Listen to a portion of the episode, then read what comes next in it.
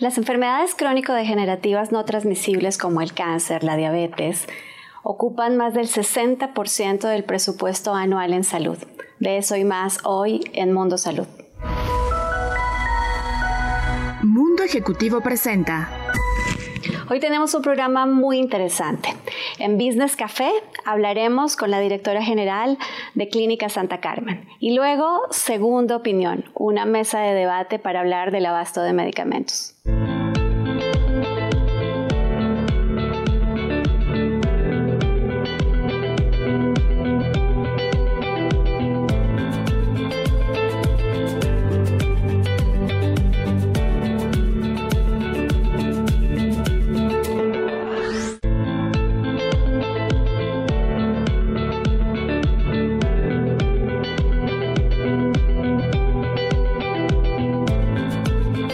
Café es el espacio para hablar con los líderes que participan en el sector de la salud.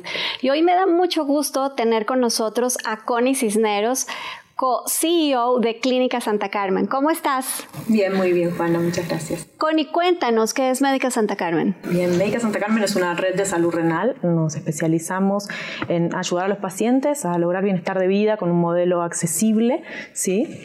Y un modelo de, de salud que busque sobre todo cuidar a las personas, la dignidad de las personas y con un tratamiento que sea efectivo. ¿no?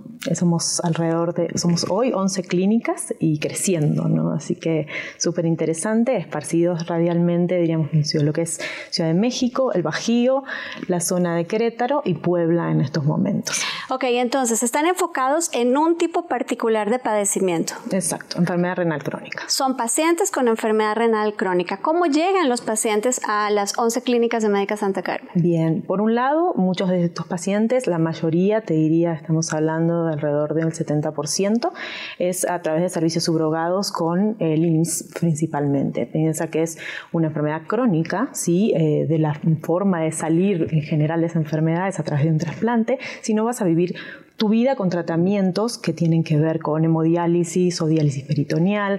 Em, entonces, la mayor parte está cubierto a través del gobierno por el IMSS. Entonces, la mayor parte de nuestros pacientes llegan por esta vía. Las otras vías son vías privadas, ¿no? En donde puede ser out of pocket, directamente que el paciente lo pague, pero es verdaderamente caro. En general, un seguro sería lo, ideal si lo tienes que, pagar, ¿no? Entonces, las principales aseguradoras cubren eh, este tipo de, de tratamientos. Y luego también trabajamos con la Secretaría de Defensa.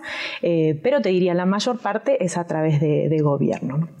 Médica Santa Carmen es una organización fundada por Andrés Gutiérrez, un emprendedor Endeavor que hace algunos años y preocupado por eh, ofrecer una solución innovadora para los pacientes con enfermedad renal, crea este concepto. ¿Qué es lo innovador en Médica Santa Carmen? Bien, creo que es partir de la idea de que se puede dar un tratamiento de alta calidad, es decir, de alta calidad y bajo costo, ¿no?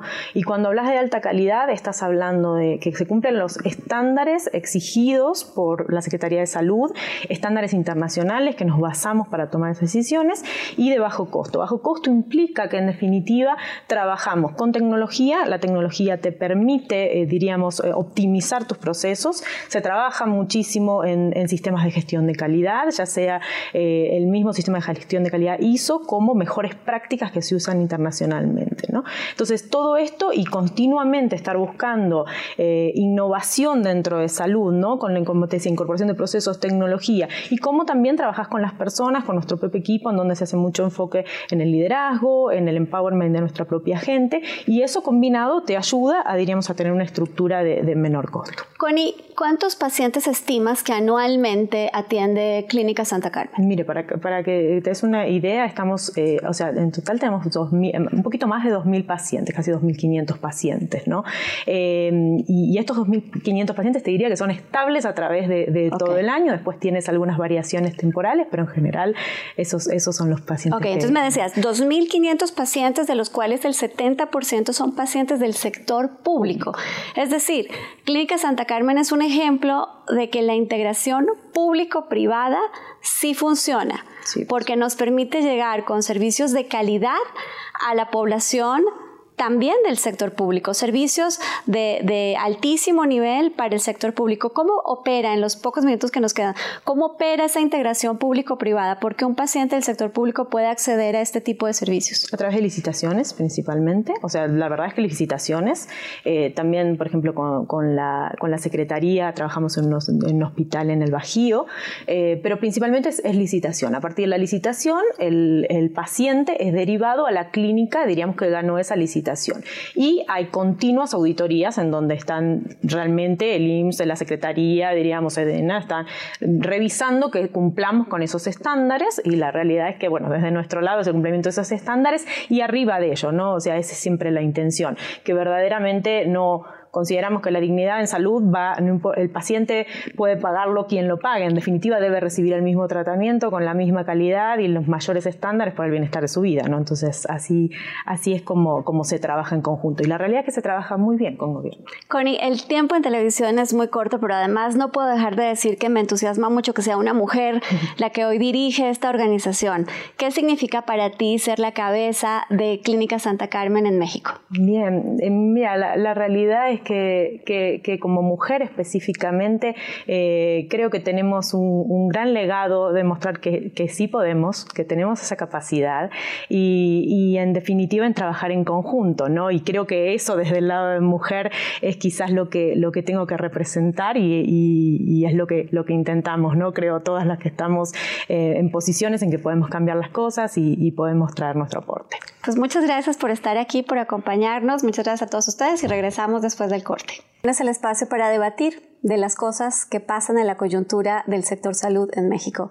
Y hoy me da mucho gusto darle la bienvenida a Rafael Gual, director general de la Canifarma, y a José Carlos Ferreira, presidente del Instituto Farmacéutico para Latinoamérica. Muchas gracias, amigos, por estar y por aceptar esta invitación a Mundo Salud. Muchísimas gracias, Juan. Felicidades. Gracias. Pues empecemos por ti, Rafael. Para quienes no saben qué es la Canifarma, que es una organización muy importante del sector farmacéutico en México, ¿qué es la Canifarma y a quiénes agrupa? Mira, la Cámara agrupa cerca de 186 empresas empresas farmacéuticas, empresas del ramo veterinario y empresas de dispositivos médicos y material de curación. Digamos que todo el gremio del sector salud está afiliado a la Cámara, las principales empresas. Representan estas empresas cerca de 100 mil empleos directos, cerca de 500 mil empleos indirectos. Y pues son los eh, abastecedores del sector salud, lo han sido por décadas, es una industria seria, muy establecida desde hace décadas y que, bendito sea Dios, tenemos esa posibilidad de tener los medicamentos fabricados en el país. Y es una industria, creo, de las más reguladas, vigiladas y reglamentadas eh, del sector económico mexicano. Sin duda, y del mundo, yo te diría. O sea, la industria farmacéutica es la más regulada, si no es que, que este, bueno, de las más reguladas, si no es que la más regulada. Y la verdad es que pues México tiene un nivel de regulación equivalente a los países de alta vigilancia sanitaria, al grado de que ha sido reconocida nuestra agencia como agencia reguladora nacional de referencia. La industria farmacéutica luego entonces es muy competitiva a nivel mundial con calidad, precio y desde luego con la, posibilidad de, tener los, insumos en, épocas tan difíciles como, las que estamos viviendo en este momento. Rafael, ¿y la Canifarma entonces incluye y agrupa compañías nacionales y compañías transnacionales que tienen establecidas sus plantas de producción en México? Sí, desde luego. Yo te diría que de las plantas, vamos, de las empresas farmacéuticas, el 70% tiene una planta establecida en nuestro país, o sea, se fabrican los productos, los medicamentos aquí en México. Muy bien. José Carlos, bienvenido. ¿Y qué es el Instituto Farmacéutico? Muchísimas gracias, Juan. El Instituto Farmacéutico para Latinoamérica es un think tank de eh, negocios. Nosotros realizamos investigación primaria y secundaria para dimensionar cómo está el gasto en medicamentos, el gasto en insumos, el presupuesto asignado, autorizado, los indicadores de inventario de medicamentos, este, los, principales índices del sector público, 300 instituciones públicas en México que nosotros eh, captamos dentro de una herramienta de Business Intelligence, todo lo que compran, todo lo que reciben. Captamos también países de Latinoamérica y tenemos mercados públicos de Europa, todo dentro de una base de, de datos comprensible. Y somos consultores para la industria farmacéutica. Muchas gracias. Pues Ya antes del cambio de sexenio, tenemos que decirlo, existían problemas de desabasto, eh, había insuficiencia de materiales en, hospitales, eh, también lo sabíamos, existían problemas, irregularidades, corrupción asociada asociada que tampoco se puede generalizar, pero que tampoco se puede ocultar. Pero del mismo modo creo que también hemos visto una evolución permanente a lo largo de los años del sistema de salud que ha permitido eh, que más y más personas puedan accesar a los servicios de salud. Hoy hablamos de una cobertura eh, del 96% de la población, eso al menos dicen las cifras oficiales, eh, aunque ese acceso a salud es diferente para los mexicanos dependiendo de muchas cosas, dependiendo de la ciudad en la que viven o de la institución en la que están eh, asegurados. Eh, hay, hay, diferencias sustanciales que nos obligan a decir que hoy los mexicanos no tienen acceso igualitario, democrático, suficiente a los servicios de salud. Entonces, eso ya pasaba antes del inicio del sexenio del presidente López Obrador, pero con el eh, inicio del sexenio vino un cambio este, muy importante para el sector farmacéutico. Rafael, ¿cuáles son esos cambios fundamentales que ha sufrido el sector en estos eh, primeros años del sexenio del presidente López Obrador? Mira, yo te diría, primero que nada, la, cobertura a la que haces mención efectivamente existió.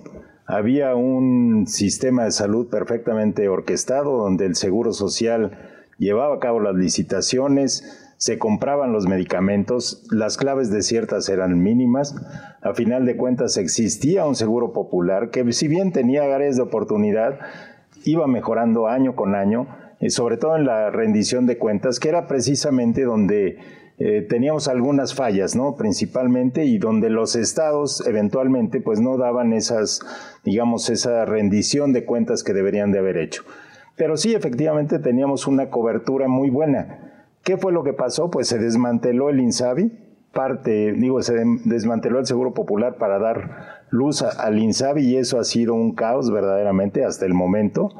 Segundo, las licitaciones que eran exitosas, que habían sido reconocidas por parte de organismos internacionales como, eh, digamos, ejemplo de transparencia y demás, también se desmantelaron, se llevaron a la Oficialía Mayor de Hacienda en un principio y bueno, como fracasaron prácticamente las dos licitaciones, Ahora se les entregó la licitación a un pues que vamos a ver cómo, cómo funciona, pero realmente los resultados que se esperan no son los más alentadores. A ver, vamos a las cifras, porque de eso eh, habla eh, permanentemente el instituto. ¿Cuáles son las cifras de cobertura oficial de servicios de salud? Y esto que nos explicaba Rafa de los cambios, ¿cómo se refleja en las cifras de abasto hoy en el sector? Mira, la, eh, la, la, la población derechohabiente sufrió una pérdida de millones de mexicanos cuando se no se extinguió el seguro popular, pero se le cambió de nombre, se le pasó a una oficina de una secretaría y se canceló el reglamento de operación. O sea, sigue existiendo en un escritorio, ya no existe como programa de cobertura. Existía el Fondo de Protección contra Gastos Catastróficos. Este, muchas personas, muchos analistas, este, siempre dijeron históricamente que México, por ejemplo, era de los mejores países del mundo para tener cáncer de mama. Por el Fondo de Protección contra Gastos Catastróficos, con todo el presupuesto, con todos los programas asignados, existía FunSalud, este, existían todos los grandes programas para atender a las mujeres con cáncer, de, con cáncer de mama. Hoy ya no existe, hoy ya no es el mejor país del mundo para tener cáncer de mama. Todo eso se ha ido perdiendo este, en, el, en, el, en el tiempo. La población derechohabiente no lo ha resentido tanto porque fue año COVID, muy conveniente este, para la Administración Pública Federal. Fue año COVID, cancelaron los programas, redujeron el presupuesto, dejaron de comprar vacunas justo en una temporada en la que la población ya no va a las unidades médicas porque están cerradas y porque hay coronavirus y porque hay pandemia. Pero si nosotros vemos el, análisis, por ejemplo, de la vacuna este, eh, para la tuberculosis, de la vacuna VPH, este, de, toda la cartilla nacional de vacunación, que eh, eh, históricamente desde hace décadas ha sido de las mejores cartillas de vacunación del mundo, hoy por hoy simplemente no no se están comprando vacunas, no se están comprando quimioterapias, no se están comprando insulina glargina, por el amor de Dios. Lo que estás diciendo es muy interesante y quiero retomar regresando del el mayor comprador de medicamentos en el país y eso le pasa al gobierno Por supuesto que todos pensaríamos que nos sale mejor negociar directamente con los fabricantes, es lo que cualquier comprador eh, pensaría.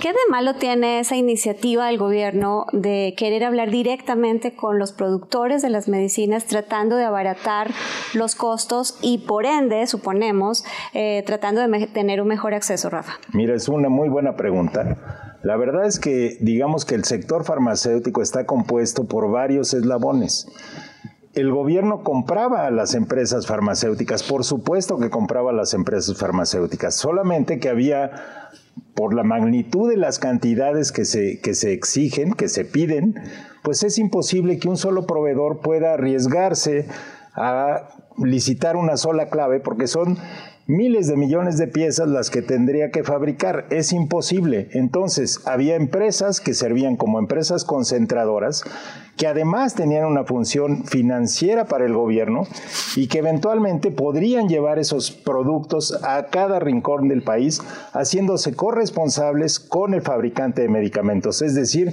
el que llegara en tiempo y forma era responsabilidad tanto del distribuidor como del fabricante que le estaba dando esos productos.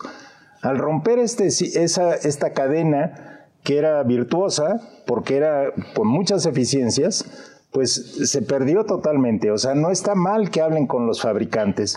El problema es que no hablan con los fabricantes, no, ni siquiera tenemos esa posibilidad y hemos, hemos perdido esa, digamos, esa interlocución. Además de que obviamente al tener otras empresas que no tienen experiencia en la parte de la distribución y eso lo vamos a vivir en los próximos meses.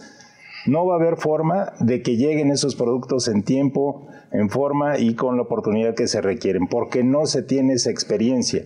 El hecho de que hayan nombrado a Birmex como el, el distribuidor del gobierno, casualmente y paradójicamente, Ahora, antes fue, todo este cambio era porque seis tenían el 60%, bueno, ahora vamos a tener una con el 100% y es del gobierno. Bueno, y adicionalmente hoy estamos en medio de una licitación internacional que por primera vez en México la hace un organismo externo, no las instituciones. ¿Cómo está viviendo? ¿Cómo es ese proceso y en qué consiste, José Carlos? ¿Y cómo lo está viviendo eh, la industria farmacéutica nacional? Mira, eh, te, puedo explicar en qué consiste. Yo no te puedo explicar la lógica detrás de ello. Eh, consiste en no comprarle a las farmacéuticas establecidas en el país. Consiste en castigarlas porque había corrupción y decirle por medio de la UNOPS me voy a ir a hacer un shopping turístico internacional. Este, pero hay acusa de una corrupción y no hay denuncias acusa de, acusa de eh, problemas en la, en la línea de abasto, en las negociaciones, en el presupuesto de los seguros populares, este, y no hay absolutamente ninguna denuncia. La, la, corrupción creo que se persigue, ¿no? Se debería de perseguir, pero sin embargo se le castiga. Se le castiga, le dice yo a ti no te voy a comprar nada, entonces me voy a ir a comprar el paracetamol más barato del mundo que se fabrica en un garage en Bangladesh. Oye, pero este, ¿y la calidad? La calidad no me importa. Yo lo que quiero es comprarlo. ¿En qué va ese proceso de la UNOPS hoy? ¿En qué vamos? Hoy vamos ya en el proceso de la emisión de los eh, ITVs. Hace, llevan dos semanas en dos eh, eventos distintos. Uno abriendo el paquete de ofertas recibidas de medicamentos y la semana pasada el de eh, material de curación. Lo que sigue es ahora la emisión de los pedidos. Todo el mundo estamos esperando ver los contratos. Porque de acuerdo a la ley de adquisiciones mexicanas, si tú celebras un convenio con un una entidad gubernamental te tiene que dar un contrato que tiene que cumplir con las garantías para las partes establecidas en el artículo 42 de la ley de adquisiciones. Todo eso no aplica porque la UNOPS no está sujeta a la ley mexicana. Entonces la UNOPS aparentemente no va a dar contratos, lo que va a dar son pedidos. Al no tener un contrato, lo que no puedes hacer es planear un abasto anual. Si no tienes un abasto anual, no puedes garantizar eh, reducir tus costos de, importación, de manufactura, de, APIs. Este, eh, te van a estar haciendo pedidos que van a estar fluyendo durante todo el año. Hoy por hoy, como nunca hemos tenido esa experiencia en México, hoy por hoy puede ser que salga todo de maravilla y se garantice el abasto a la derecha audiencia y se le pague a los proveedores ganadores. Puede ser que sí, o puede ser también el, el otro lado donde no se cumpla ninguno de los dos. Yo creo, mira, con respecto a esto, precisamente, a ver, una parte que no se ha entendido por parte del gobierno es no existe un medicamento que se fabrique por si alguien lo compra. O sea, no hay un mercado spot de medicamentos. Todos los medicamentos en el mundo requieren un contrato para fabricarse. Se requiere planeación, se requiere tiempo de fabricación que más o menos eh, oscila entre los tres y cuatro meses. E imagínate, si vamos a tener los contratos o los pedidos a finales de marzo, con esa fantasía, a finales de marzo estarán, pues los contratos se tendrían que firmar en abril. O sea, los resultados a finales de marzo, los contratos en abril. Y de ahí, pues cuatro meses para fabricar. ¿Qué es de lo que ha estado hablando la industria todo el tiempo, ¿no? De la necesidad de tener mejor comunicación para poner, poder planear las medicinas que necesitan los derechohabientes en todo el país. Rafa, José Carlos, muchas gracias. Este es su espacio y creo que con todo esto que nos está pasando nos volveremos a encontrar para seguir platicando. Eh, mientras tanto, no habría que olvidar que atrás del abasto, de los números, de los tecnicismos de los que hemos hablado con los especialistas, hay personas, hay pacientes, hay seres humanos que tienen una enfermedad, que luchan por recuperar su salud y que necesitan de esos insumos, de esos medicamentos y de ese abasto en los hospitales. Muchas gracias por acompañarnos en esta emisión de Mundo Salud. Yo soy Juana Ramírez y nos vemos la próxima semana.